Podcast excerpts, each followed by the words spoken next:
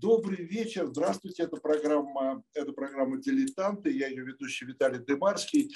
Э, ну, каждый раз, каждую неделю, доведя эту программу, я повторяю, и повторю еще раз, уж не, не в защите, что называется, э, что эта программа, она так или иначе связана э, с номером журнала «Дилетант», чаще всего со свежим номером журнала «Дилетант». Сегодняшняя наша программа не исключение.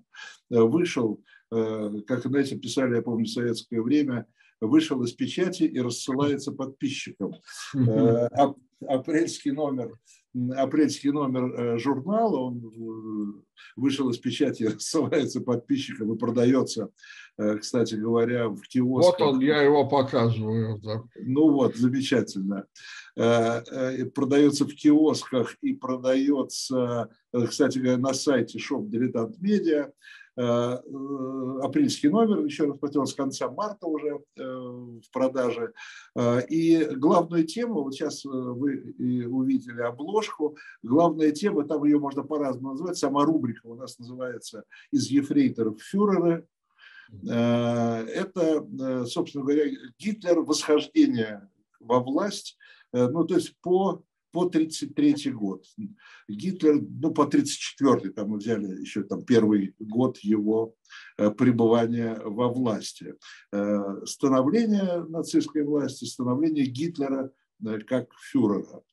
Это главная тема, и я рад вам приветствовать, приветствовать и представить вам, хотя вы уже хорошо знаете нашего сегодняшнего гостя и моего собеседника, историка, доктора исторических наук Бориса Хавкина Борис Львович, здравствуйте. Здравствуйте. Спасибо за демонстрацию номера. Э, ну, вы как Вам спасибо, этого... что вы его сделали. Да.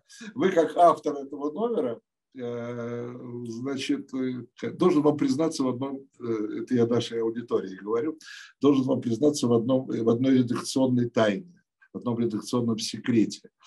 У нас было изобилие материалов на эту тему. И еще одна статья Хавкина Э, еще ждет своей публикации, она будет в одном из следующих номеров, просто уже не уместился весь Хавкин. Ну да, слишком много, конечно. Вот. Спасибо, но, тема, но тема оказалась очень э, плодотворной, я бы сказал, и, и очень любопытной, и очень интересной. Но, во всяком случае, мне было довольно интересно над ней работать. Э, и э, Соответственно, мы будем, естественно, об этом говорить. Я хотел сегодня для разговора с Борисом Львовичем взять один аспект, ну, как я его обозвал, культурная революция э, Адольфа Гитлера, э, там вот это сжигание книг, вообще отношение к культуре э, нацистов, да, ну, под, под управлением Адольфа Алаизовича, как нас иногда его называют. Но перед тем, как мы перейдем к самой теме, есть еще одна смежная с, и с Хавкиным, и с э, темой номера э, новость. Это то, что только что вышло, как я понимаю, из печати да, и, да. и, рассылается, и рассылается тем, кто это захочет купить. Книга Бориса Хавкина, вот она, вот она. «Нацизм, Третий Рейх, сопротивление». Тоже интересная да, тема. презентация этой книги, если Э, позволите, я вам этом скажу, состоится Конечно, 26 апреля в РГГУ в Москве в книжной лавке у Кентавра. Это Милская площадь, дом 6, корпус 6. Так что, пожалуйста, приходите, задавайте вопросы, там же можно будет эту книжку купить. И, кстати, я вчера зашел в эту книжную лавку и обнаружил целых три своих книжки. Так что это будет интересно их почитать, если вы захотите. И так что можно приобрести собрание сочинений Хавкина. Ну да, не полное, но собрание. Не полное, но собрание сочинений. Вот. И э, тема безумно интересная э, книги э, Бориса Львовича. И я думаю, собственно говоря, как думаю, мы договорились уже, что мы к этой теме еще раз придем в программе или «Дилетанты», или в программе «Цена победа» э, и поговорим отдельно и подробно э, на тему сопротивления, э, сопротивления, сопротивления диктатуре нацистской. Да, так да, да. да? Сопротивления так. нацистской диктатуре в, в Германии 30-х годов. Э, ну, вот такое, такое вступление. Я еще, конечно, должен сказать, что апрельский номер – это не только главная тема, это, как обычно, еще э, сопровождение, в сопровождении различных рубрик. И э, вот у Бориса Львовича уже есть в руках этот номер. У меня, кстати, его еще нет. Но я думаю, что Борис Львович раз увидел. Там много интересного, помимо главной темы. Давайте будем... Да, номер продается в киосках в Москве. Так вот, что желающие могут его купить. Да, отлично. Москва все-таки хоть э, как-то работает сети распространения, потому что э, э, мы страдаем, честно вам скажу, от того, что сети распространения в тяжелый, это даже не, не в их адрес упрек, это упрек в адрес всей ситуации сейчас – экономической в том числе, и сети распространения страдают, конечно, тоже, и от этого страдает распространение той литературы, за которую да. берутся. И такой коммерческий секрет позволю раскрыть дешевле да. всего в магазине Москва купить журнал «Дилетант» на Тверской. Там он есть в продаже, и пожалуйста. Но всегда тогда у нас да. хорошие отношения с э, этим магазином. Э, и, кстати говоря, ну, а питерцам надо сказать, петербуржцам, э, что это до сих пор как бы в отеле «Гельвеция» тоже всегда можно приобрести журнал. Ну что, к нашей теме. Ваша статья, Львович, в в журнале, Дилетанте, да, одна вот из журналов «Дилетанте», да, она посвящена, э, вот «Огненные скрепы» называется, э, посвящена замечательной, в кавычках, акции нацистов под названием «Сжигание книг». Ну да, не столь замечательный, сколь примечательный, потому что в этой акции отразилась вся их так называемая культурная политика, точнее политика в сфере культуры, и э, эта акция была широко разрекламирована еще тогда, в 1933 году, потому что попала в немецкую кинохронику. И, э, как ни странно, эта кинохроника сработала дважды. Один раз для пропаганды Третьего рейха в 1933 году, в другой раз для разоблачения Третьего рейха как преступного государства на Нюрнбергском процессе, где тоже эти кадры сожжения книг были показаны. Ну да, такое саморазоблачение. Да, да, это документ, источник, как говорят историки. Ну да. А, Борис вы знаете, вот такой вопрос я хотел вам задать. Здесь относительно недавно, я не помню по какому поводу, в соцсетях где-то, то ли в телеграм-канале, я не помню где, что-то возникла вдруг тема вот этого сжигания книг. И кто-то написал такую фразу, такую с горестью, а ведь, ну, хорошо, до, я понимаю, э, понятно было бы, если бы сжигали, э, если бы сжигала да, чернь, там какие-нибудь низы, да. но сжигали студенты. Студенты, студенты, да. Вот это вот самое страшное, наверное, в этом. Да? Это же, надо было, надо, то есть это сначала нужно отравить э, мозги студентов. Именно так этим занимался э, так называемый Национал-социалистский союз студентов. Этим занималось Министерство пропаганды и народного просвещения.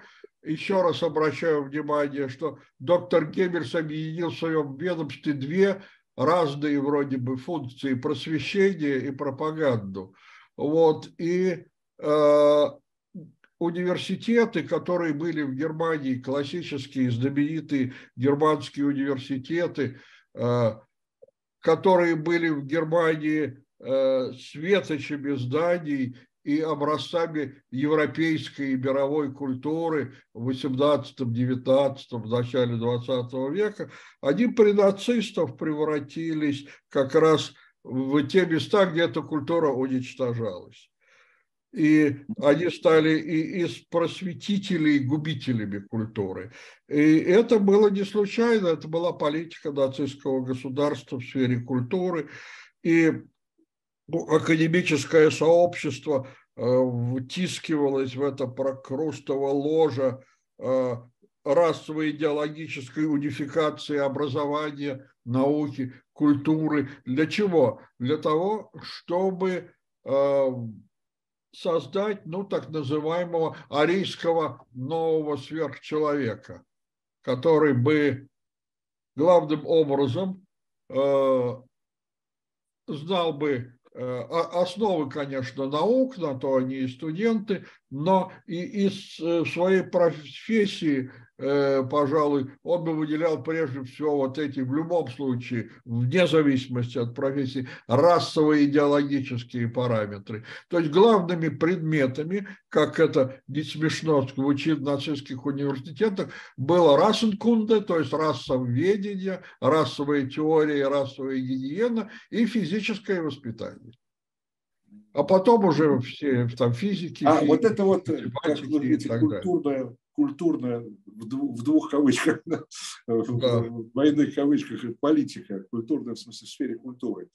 Э, она, э, то есть она была довольно целостной, можно так сказать. Да? Ну, она была Это... задумана концептуально как целостная, но для да. этого нужно было уничтожить и германский федерализм, что нацисты, кстати, сделали, и традиционные ага. академические свободы и автономии германских университетов, что они тоже сделали. И по существу э, университетские кафедры стали рассадниками нацистской идеологии. Причем, еще раз, вне зависимости от того, что именно преподавалось на этих кафедрах, какие именно дисциплины, они все должны были э, преподаваться с позиции нацистской идеологии и, прежде всего, расовой доктрины, расовой гигиены, учения о высшей нордической расе. То есть эта система образования – классическая была уничтожена, о чем немцы до сих пор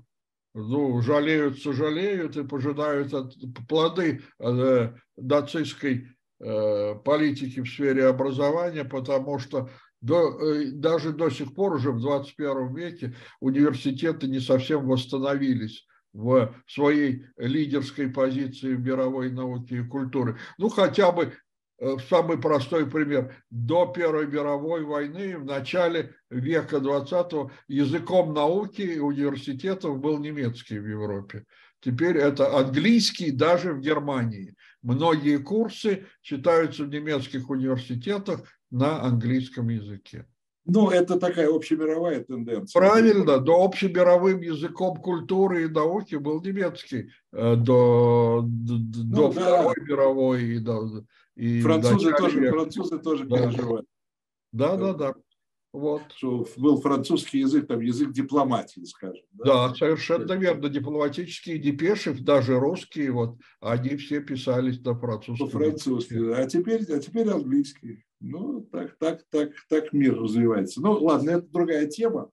Э, у меня вот какой вопрос. А было ли какое-то э, в партии или в государстве некое ведомство, Э, которая курировала, да, которая, собственно говоря, обеспечивала ну, вот эту, ну, скажем так, назовем ее унификацию, да? унификацию этой политики. Да. Как по-немецки это называется Gleichschaltung, да?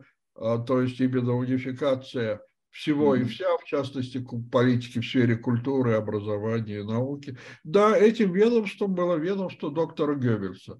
То есть это Министерство, Геббельс да, пропаганда и просвещение. Да. Повторю свою мысль, что э, это ведомство занималось просвещением и пропагандой, то есть э, Вместе. просвещение рассматривалось как подчиненная пропаганде задача, понимаете? То есть пропаганда через просвещение. Вот ну, так да. получалось. То есть и просвещение фактически это было подразделение пропаганды. Да, подраз... то совершенно верно. Это часть общей работы по пропаганде. А эта пропаганда была основана даже не на реальности объективной, а на политических мифах.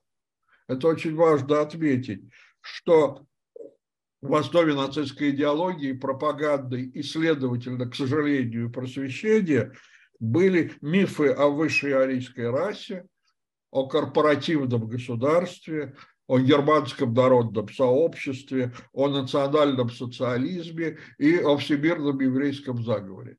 Вот эти вот мифы стали основой политик, политико-идеологической доктрины, базой, на основе которой формировалось архетипическое мышление немцев, необходимое для создания национально-культурной идентичности. Так а что... роль истории? О, как же, это важнейший идеологический предмет, да, и, и история. Ведь именно Германия – родина историографии как науки, да, именно немецкая школа источников, знаменитые, до сих пор мы изучаем в соответствии с немецкими традициями источники и литературу. И главный завет этой школы было «проверяй по источникам». Да?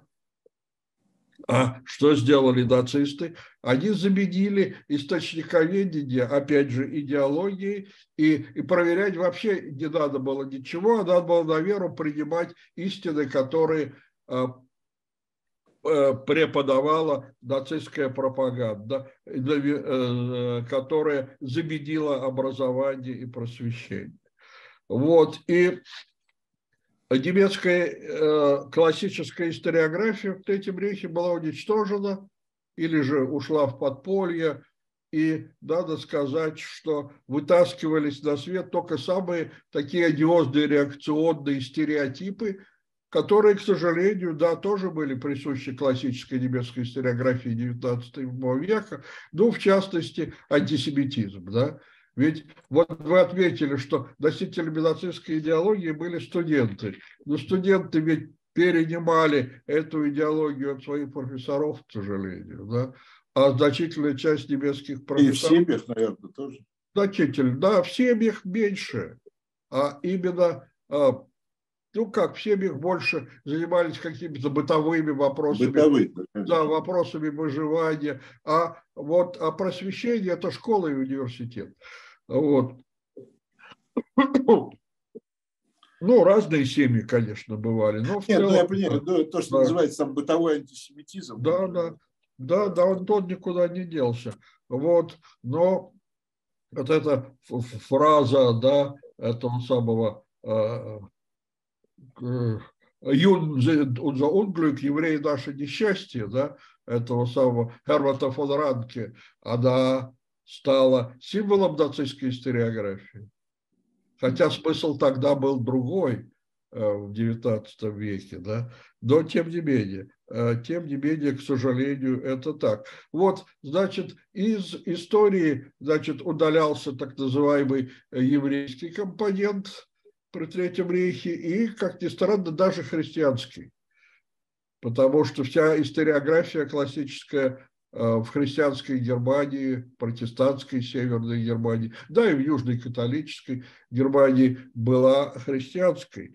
А, а нацисты ну, объявили... У нацизма вообще были сложные, у нацизма были сложные отношения с религией. Да, очень сложные и в то же время очень простые. И так, и так можно сказать. Да. Сложность состояла в том, что большинство населения Германии, большинство немцев были христианами или католиками или протестантами. Протестанты. Считается две трети протестантов, одна треть католиков. Вот. Но а простыми в том, что нацисты пытались заменить христианскую религию нацистской псевдорелигией. Вместо а, значит, веры в Бога а, внедрить создание немцев в веру фюрера то есть как бы эрзац религия в Третьем Рейхе э, создавалась, кстати, тоже с помощью университетов и тоже во многом замещало реальное просвещение. Так вот, по нацистской мифологии э, Иисус Христос был, конечно же, арийцем, да? потому что иным он быть не мог, сын, сыном римского легионера. Да? Значит, э, Первые христиане, апостолы, как известно, они все были евреями, как и Христос, да. Но, значит, Библия подлежала в Третьем рейхе своего рода, ну, если не цензуре, то, по крайней мере, выборочному цитированию с кафедр соборов, а тем более э, с университетских кафедр. То есть желательно было бы вообще изъять из э, употребление Ветхий Завет как, как литературу еврейскую и, и создать новую немецкую, арийскую, правильную да, э, церковь народную, которая бы, сохраняя ну, внешний христи, вид христианской церкви, на самом деле была бы формой неоязычества. Вот эти так называемые Deutsche Christen, немецкие христиане, они были нацистской церковью, псевдохристианской. Вот. Затем из немецкой историографии э, всячески удалялись все, э, ну, скажем, неудачи и поражения, которых очень было немало в немецкой истории, как и в любой истории любой, в любой страны, другой, конечно. Да, и возносились, превозносились и мифологизировались ну, победы и успехи да, э, Германии, в основном военные, конечно же. Вот. И вся история, все ее преподавание было, что называется, милитаризировано. Вместо гражданской истории и истории народа преподавалась история правителей и история войн, и история полководцев. Вот.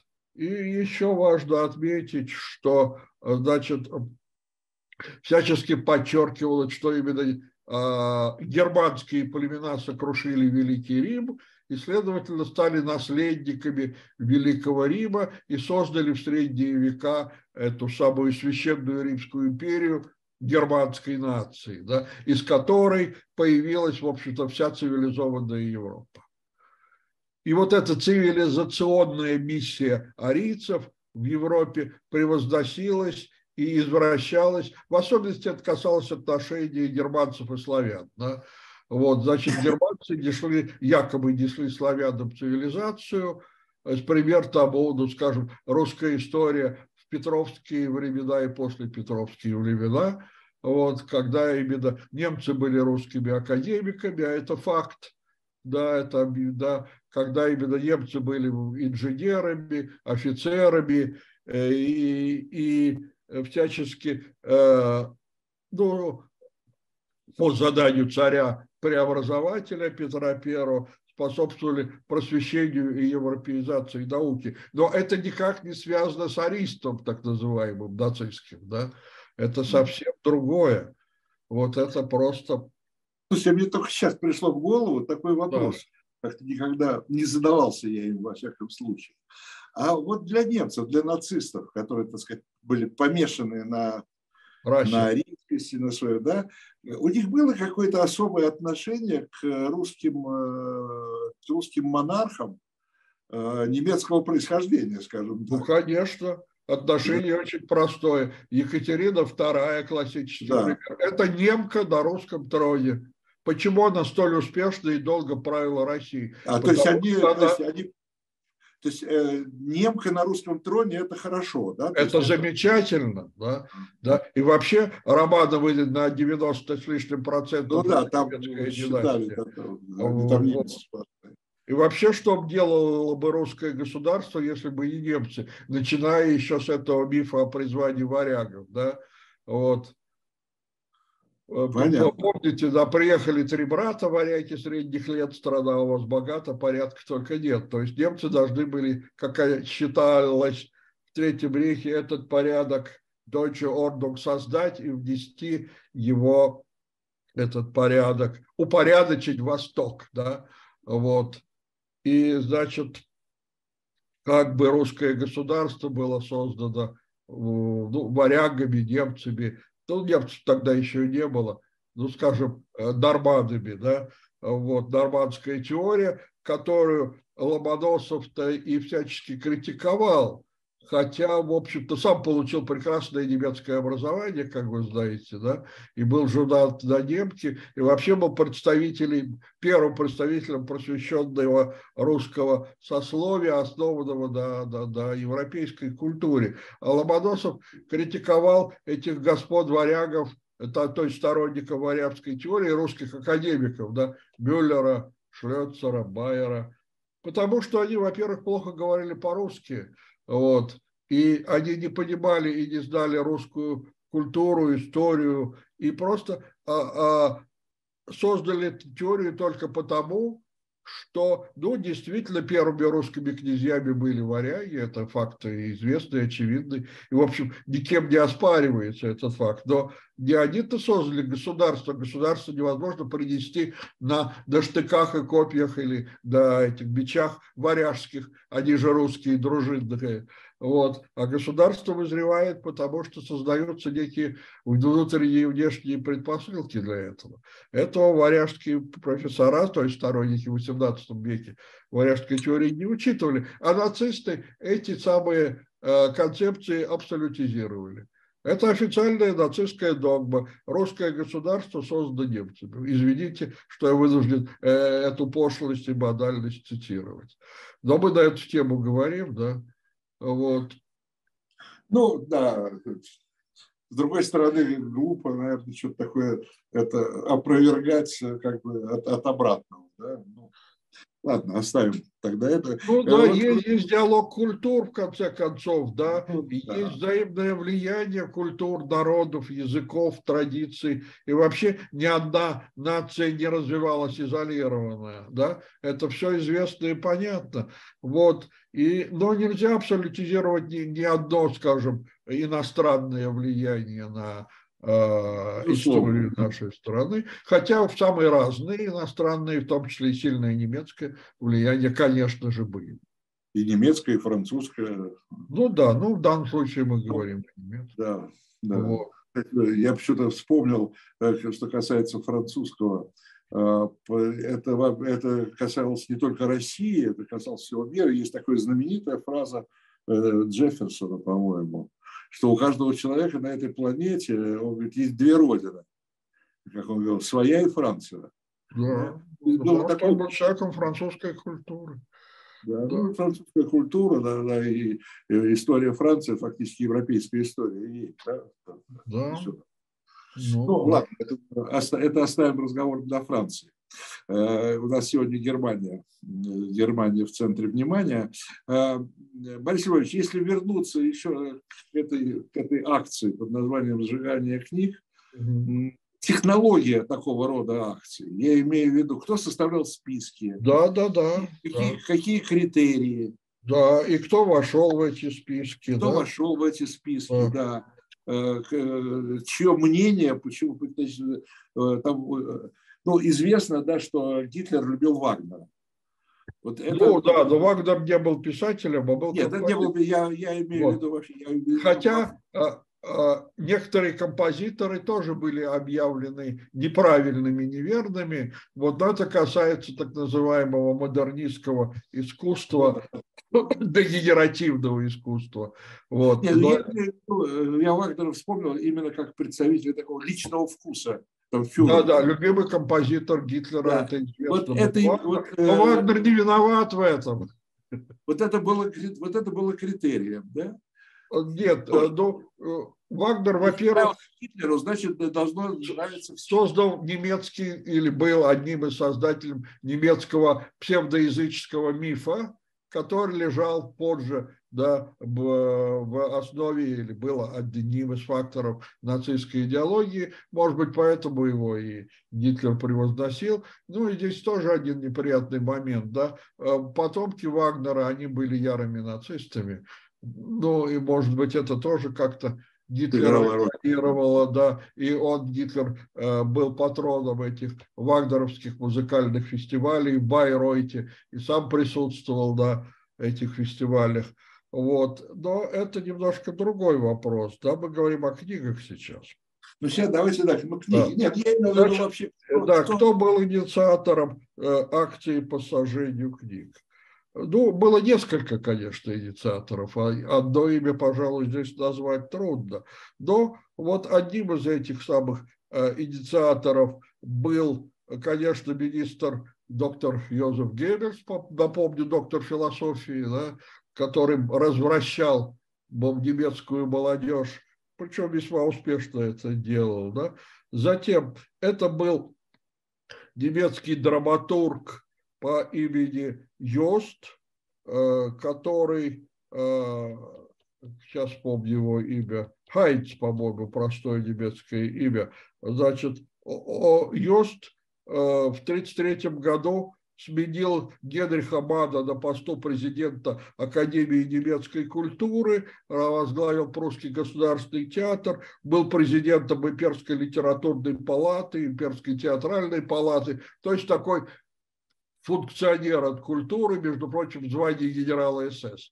Вот, значит, И Йост э, написал вот э, до рубеже 32-33 годов э, пьеску, которая называлась «Шлагетер». Э, Шлагетер, Лео Шлагетер – это реальная историческая личность, э, которая была связана с историей французской оккупации Рура. В 23 году этот реальный Лео Шлагетер был одним из террористов, которые взрывали поезда в Русской области, устраивали крушения, за, за что, кстати, и он был арестован, судим и приговорен к смертной казни. Значит, нацисты сделали из Шлагетера э, героя, образец для подражания, миф. Была, кстати, в вермахте дивизия Лео Шлагетер. Вот. Но э, вопрос даже не, не, не в Шлагетере, а в пьесе, которая была образцом нацистской драматургии. Вот. И в этой пьесе была такая фраза, которую произносил один из героев. Когда я слышу слово «культура», моя а, рука да. тянется к пистолету. Да, да, да. Это фраза, оттуда. Да, это именно Йост из пьесы Шлагета. Эту фразу приписывали, кому только не приписывали, да, и Геббельсу, и самому Гитлеру, да, да, да. И, и, и Герингу, и, и этому самому Югенфюреру фон Шираху. Э, они действительно произносили эту фразу, но ее придумал именно этот самый Йост. Вот, и именно Йост призвал к чистке немецкой словесности. Он считал себя большим специалистом и по словесности, и по чисткам. Именно вот это самое слово, которое известно нам по отечественной истории, Зойбером, чистка. Да? Вот, чистка, и он говорит даже о решительной чистке. Значит, если позволите, я процитирую слова Йоста в 1933 да, да. году. Он сказал, цитата, «Переховка, требуемая национал-социалистской революцией, не может быть осуществлена просто за письменными столами. Молодой задор революции постучался и в храм Муз. Вот почему сразу после захвата власти так необходима самая решительная чистка нашей словесности от чужих элементов – которые одновременно являются и элементами подрывными. Конец цитаты. Вот поставлена четкая идеологическая задача. Вот. И символом этой чистки, реализации этой чистки стало сожжение так называемых неправильных книг, которая встраивалась нацистками, нацистами-идеологи э, в в нормативное поле историко-культурной э, германской традиции. Якобы эта акция не просто так костер из книг, а это символ глубоких исторических корней нацизма. Она должна была продемонстрировать преемственность э, нацизма и, и, и германской истории. Да? Ритуал сожжение книг должен был напоминать публичное сожжение Мартином Лютером папской буллы в 1520 году. Э, э, вызывать ассоциации с антисемитскими памфлетами того же Мартина Лютера, напоминать костер из так называемых негерманских книг на Вартбургском празднестве немецкого студенчества 1817 года – по случаю трехсотлетия реформации и четвертой годовщины битвы народов под Лейпцигом. То есть ощущение э, университетов от этой неправильной литературы символизировало освобождение арийского духа от оков, которые его стягивали, мешали ему свободно развиваться. И, а... и, и реально этими вопросами ведала еще одна структура, я уже называл ее, это так называемый немецкий студенческий союз. Вот в этом да, да. это общественная нацистская студенческая организация, которая действовала, ну, наверное, во всех университетах Германии. Вот. И, и этот, этот самый союз как раз и занимался созданием студенческих комитетов по борьбе с негерманским духом.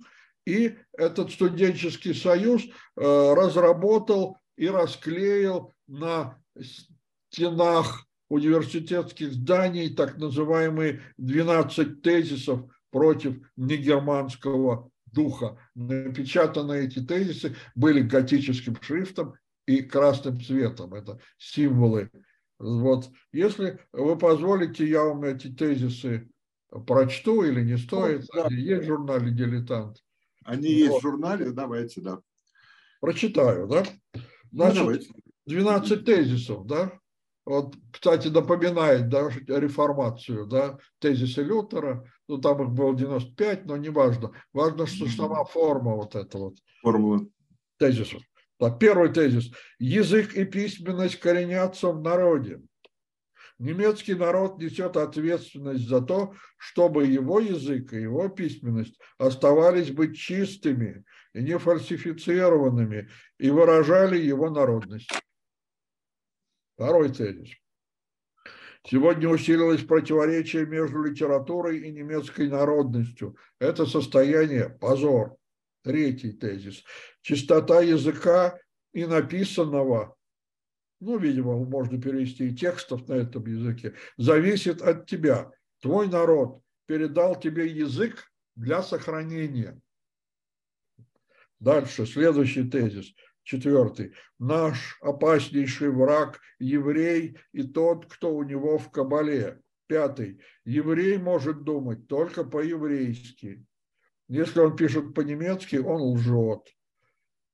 Ну, продолжить или хватит нацистской пропаганды, Виталий Достаточно? Ну, хватит. Ну, да, понятно. Чтобы иметь представление. Да, чтобы иметь представление, да. Самых а, э, да. Ну, там, бывали ли споры в этих комитетах, которые э, выдвигали кандидатов на сожжение?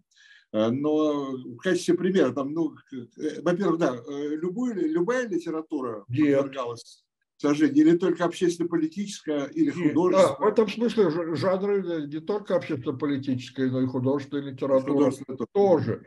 Значит, был такой, ну вот мало кому известный парень, 29 лет, Э, библиотекарь Берлинского университета, член нацистской партии по имени Вольфганг Херман, который по заданию вот этого нацистского национал-социалистского германского э, студенческого союза составил списки книг, которые подлежали уничтожению. Вредных книг, книг еврейских авторов, книг, которые бы идеологически не соответствовали доктрине нацизма. Эти книги подлежали, во-первых, изъятию из публичных, частных библиотек и конфискации из книжных магазинов. Во-вторых, эти книги подлежали специальному складированию под охраной членов этого союза э, для того, чтобы собрать ну, определенный массив этих книг чтобы было что сжигать, попросту говоря. Да? Всего в эти самые черные списки, составленные, э, составленные студентами-нацистами, вошли труды более чем 300 немецких, и не только немецких, но и иностранных авторов. В них были включены э, произведения еврейских писателей и любые тексты, которые были чужды нацистской идеологии. Значит, э, кроме этого, э, была специальная директива отдела прессы и пропаганды немецкого студенческого союза, которой позволялось произвольно расширять списки сжигаемых книг. Но обязательно среди авторов были следующие 15 имен. Вот это так называемый минимум миниморум, список обязательных авторов, подлежащих сожжению, и, и, и книги этих авторов запрещались это Георг Бернхард, Теодор Вольф, Эрнст Глейзер, Карл Каутский, Альфред Керр, Эрих Кестер, Эмиль Людвиг, Генрих Манн, Карл Маркс, Карл фол Осетский, Эрich Мария Ремарк, Курт Тухольский, Фридрих Вильгельм Ферстер, Зигмунд Фрейд, Вернер Хегеман. Кроме того, были составлены так называемые расширенные списки, куда входили, в частности, Генрих Гейне, Томас Манн, Бертольд Брехт, Стефан Цвайк, Леон Фейштвангер, Эрнст Хемингуэй, Джек Лондон, Ярослав Гашек, Владимир Маяковский, Исаак Бабель, Ильф и Петров, Михаил Зощенко, Илья Эренбург, Максим Горький и другие писатели. А, то есть это только это касалось не только немецкой литературы? Конечно. Сжигали и, и, и Гашика, и Фейштвангер, а ну Фейштвангер он немецкоязычный, да, или немецкий, точнее, Хемингуэй, Джек Лондон, Маяковский, вот. Как ни странно, в Германии хорошо знали Маяковского, его переводили и читали, поэтому ну, вот и угодило. Ну, Маяковского, Маяковского вообще много переводили. Меня удивляет, знаете, что Ильф и Петров, которого практически не, он не переводимый вообще-то. Речь идет о ну, не он, в смысле, а филитонах Ильфа и Петрова, которые как раз легко переводимы. Да? Так же, как и Михаила Зощенку переводили на немецкий язык, чтобы показать, как ужасно живется в Советском Союзе. Понимаете? Да. Вот. Да, да. Ну, то есть там терялось, терялся да, да. прелесть художественная, наверное. Да, терялось художество. Юмор терялся. Тексты, да, юмор, но они приобретали совершенно несвойственный. Другой характер. Другой характер. Да, антисоветский подтекст. Ну, вот. понятно. Ну да, тогда так понятно. Что в эти списки могли попасть ну, довольно, ну, почти все немецкие писатели, которые не были, так сказать, сторонниками нацистов. Ну, прежде всего, конечно, позор, что классики немецкой литературы попали в этот список. Это Генрих Гейне, это Томас Манн. То есть э, люди, без которых немецкая словесность немыслима. Вот. Ну да. А ну, скажите, раз уже разговаривали, там, если э, не только немецкая литература попадала, а э, в русской, скажем, литературе, да, в, русском, э, в русской культуре были имена, которые э, они признавали. Но одно имя я знаю. Это точно совершенно и во время войны они там открытки посылали. Это Достоевский. Достоевский – это любимый писатель немцев, да. Они его переводили, издавали, видели в нем как раз вот надлом русской души. Да, это да, но да. это ну, там скорее больше, больше всего, я думаю, из-за антисемитизма. Антисемитизм, само собой. Но еще, понимаете, Достоевского использовали нацисты в пропаганде агрессии против да. Советского Союза, когда да. они говорили о том, что славянская душа слабая, и нуждается в сильном руководстве арийском, что доказано якобы в трудах Достоевского. Да. А антисемитизм Достоевского для Германии ничего нового не представлял собой, конечно же. Там были тексты и похлеще. Хотя, да, они, да, это, это составляющую, к сожалению, присущую творчеству Достоевского активно-активно использовали в своей пропаганде. Ну вот, mm-hmm. А, еще один вопрос такой общего характера, ну и, и конкретный вопрос. Э, общего характера это что вообще вся культура, вот эта вот нацистская, да, культурная политика, как вы говорите, нацистская, она была, в общем-то, тогда э, сориентирована, сориентирована в прошлое. Она такая, она, наверное, суперконсервативная была. Да? Дело в том, что нацисты совершили или совершали или пытались совершить так называемую консервативную революцию, да, революцию, направленную в прошлое. То есть они пытались, образно говоря, повернуть колесо истории вспять, да, вернуть. Германию в добрые старые средневековые времена, что, конечно, было невозможно, да, вот. Но использовать при этом все достижения передовой техники и технологии. То есть по идеологии это было средневековье, причем желательно даже дохристианское, языческое. Вот. А по технологии это 20 век с его автомобилями, самолетами, танками и так и вот поэтому, да, и поэтому было значит, как следствие отрицания, э, отрицания модернизма, вот эта вот выставка дегенеративного да, искусства. Да, да. да, выставка дегенеративного искусства не просто отрицание модернизма как а, одного из видов искусства. Дегенеративное искусство – это еще и а, термин и, и идеологическое клише для э, обозначения авангардного искусства, которое связано с так называемым еврейским большевизмом, с антигерманским духом, и поэтому представляет, самое главное, опасность для арийской расы, потому что это дегенеративное искусство разлагает культурно, идеологически разлагает арийцев. Кстати говоря, это важно, наверное, отметить, что нацисты использовали не только термин дегенеративное искусство, эд арт, это кунц, то есть эд артен, то есть искусство, которое как бы не искусство. Да, но перевести на русский действительно лучше так, как дегенеративное искусство. Они придумали совсем паскудный термин, который на грани непристойности. Но раз этот термин придуман, я его произнесу. Это Альфред Розенберг придумал слово «авторкунст», то есть искусство из заднего прохода.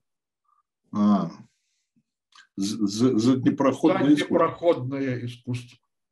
Вот. То есть это еще, еще более сильное клеймо, чем дегенеративное искусство. Вот. Что делать с этим самым дегенеративным искусством, художник Адольф Гитлер определил ясно и однозначно. Уничтожать а авторов дегенератов, если нужно, если они больные психически, то их лечить, а если они преступники, то пусть этими преступниками занимается полиция и суды, и они подлежат уже уголовному наказанию. Ну, вот. Но, да, про выставку вы спросили. Значит, выставка дегенеративного искусства – это очень интересная была сама по себе выставка. Да? Дело в том, что был приказ изъять из всех музеев Германии э, произведения этого самого дегенеративного искусства. Всего было собрано более 650 произведений, конфискованных. Отбором кто занимался? Отбор отбором руководил, конечно, идейно господин художник Гитлер. Да, но практически этим занималось все тоже министерство, которым руководил доктор Геббельс. Те вот. же люди, что и да, да, но а практически этим занимался некий профессор Адольф Циглер, который возглавлял Имперскую палату изобразительного искусства. Еще один на, на, нацистский функционер от искусства. Значит, было отобрано 650 произведений из 32 музеев, и была идея такая, якобы она принадлежала Гитлеру.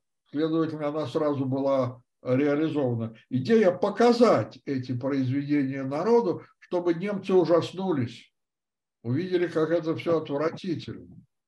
И вот была в 1937 году, 19 июля, в здании галереи в парке Хофгартен открыта выставка этого дегенеративного искусства.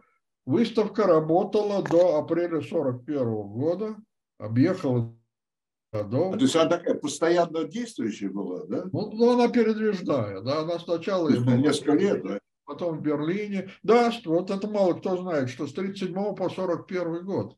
А, то есть это не то, что там... Э, Собрали и сразу разобрали. Нет, нет.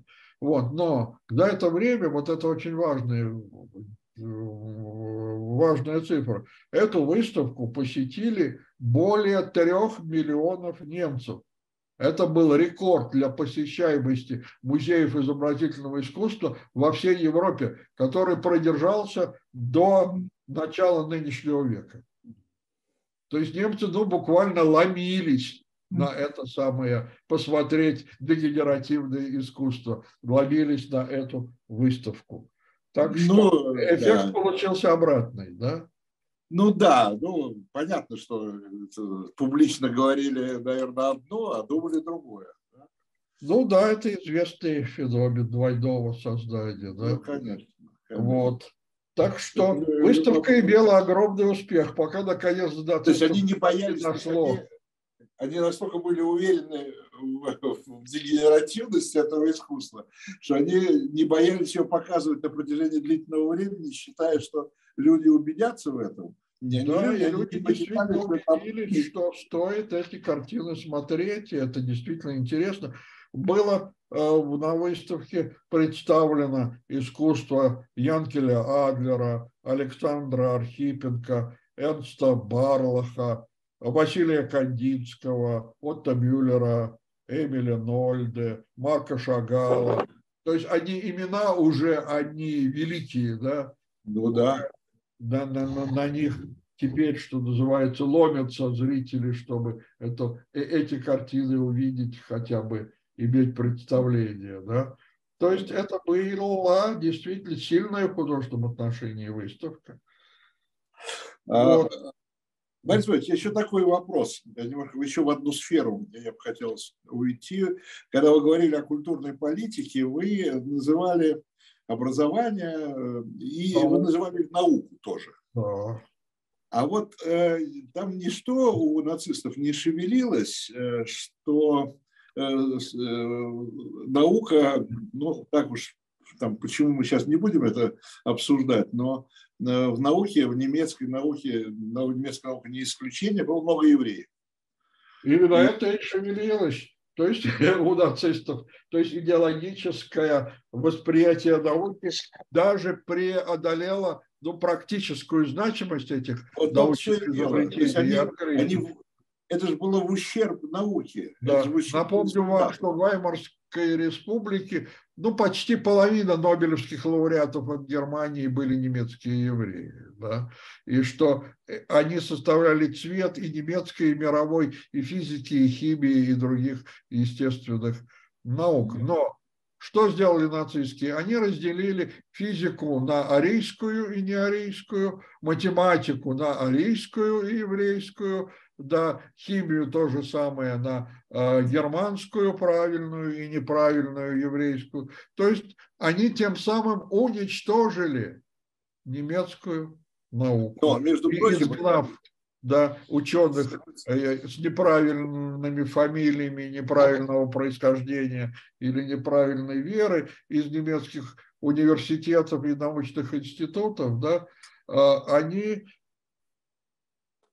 как раз, наверное, я сейчас и подумал, может быть, очень хорошо и сделали, потому что тогда они не смогли создать атомную бомбу, например. Я да? только хотел сказать, да, да что... Которую создали эмигранты евреи в основном из, из Германии на британской и американской базе уже, да, вот. Вот я как раз хотел сказать, что они в ущерб себе это фактически, то есть они не успели сделать, из-за этого они не успели сделать атомную бомбу к счастью. Ну да, к счастью. Не успели, да, даже, я бы сказал, не смогли. Ну, не смогли, да. Да. Вот. Хотя немецкая наука была... Была самой-самой передовой. И, да. и, и, и Германия, как ни странно, ближе всех была к созданию атомного оружия. Это дело, да. Да. Но вот идеология здесь определила подход и, и к ядерной физике, тоже. Вот. Теория Эйнштейна, например, да, ну, это смешно, но тем не менее, э, некий, некий был такой профессор Вильгельм Мюллер, э, автор книги под названием «Еврейство и наука». Вот Мюллер писал, что теория относительности Эйнштейна – это, цитирую, «взрыв радости в предвкушении еврейского управления миром». Это вот концептуальный взгляд на теорию относительности, которая э, была объявлена, конечно, произведением еврейской физики и, и, и немецкой физики нечего, нечего делать в этой теории, да? ее нужно просто отвергнуть.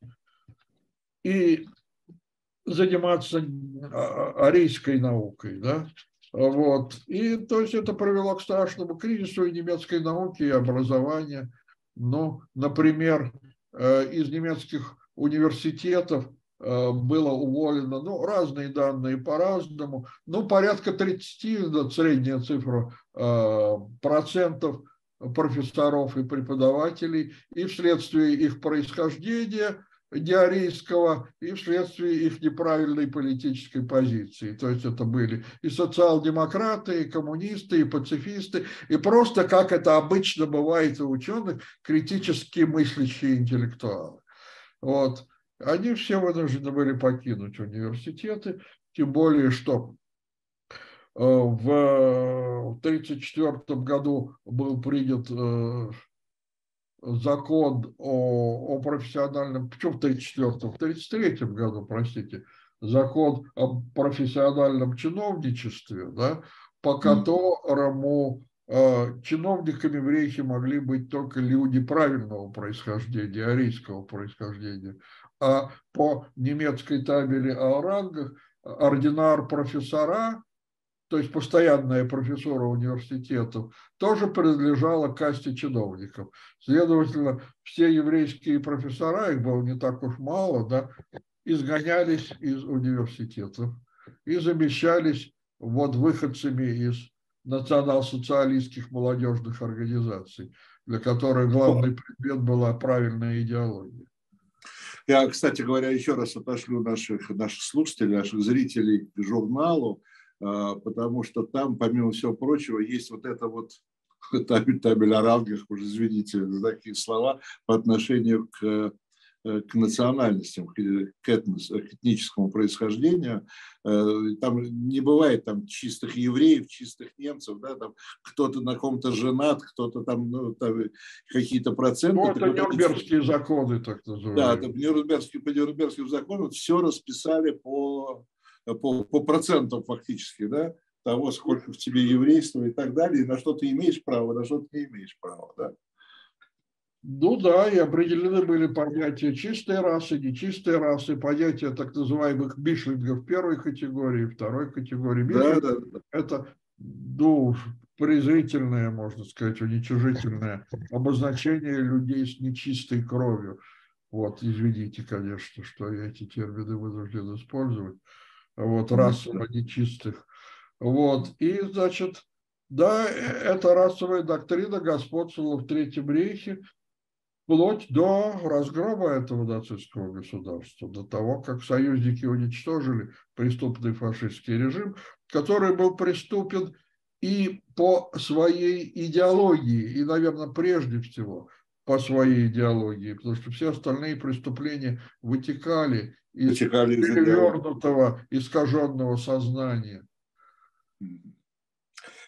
Спасибо большое. По-моему, очень интересно, познавательно и, и, и важно вот это все знать. Э, я говорю спасибо э, Борису Хавкину э, и за сегодняшнюю беседу, и за его активное участие в подготовке номера и в подготовке материалов этого номера. А, еще раз напоминаю, Спасибо что, вам, Виталий да, что это апрельский номер журнала «Дилетант», который вы можете, как Борис Львович сказал, приобрести в э, киосках. Вы можете обратиться на сайт шоп «Дилетант Медиа». Э, там и журнал, и, да, и очень много исторической литературы. Э, может быть, как решит там издательство и Борис Львович, его новая книга, о которой мы сегодня тоже говорили, 26-го у Кентавра презентация. Да, 26-го в РГГУ, э, в РГГУ презентация книги. Захотите, может быть, она тоже попадет в, в историческую литературу, которую мы предлагаем нашей аудитории на сайте, на нашем дилетантском. Э, так что интересуйтесь историей, читайте журнал э, и до встречи. Мы встречаемся еженедельно. Всего доброго. До встречи, всего доброго.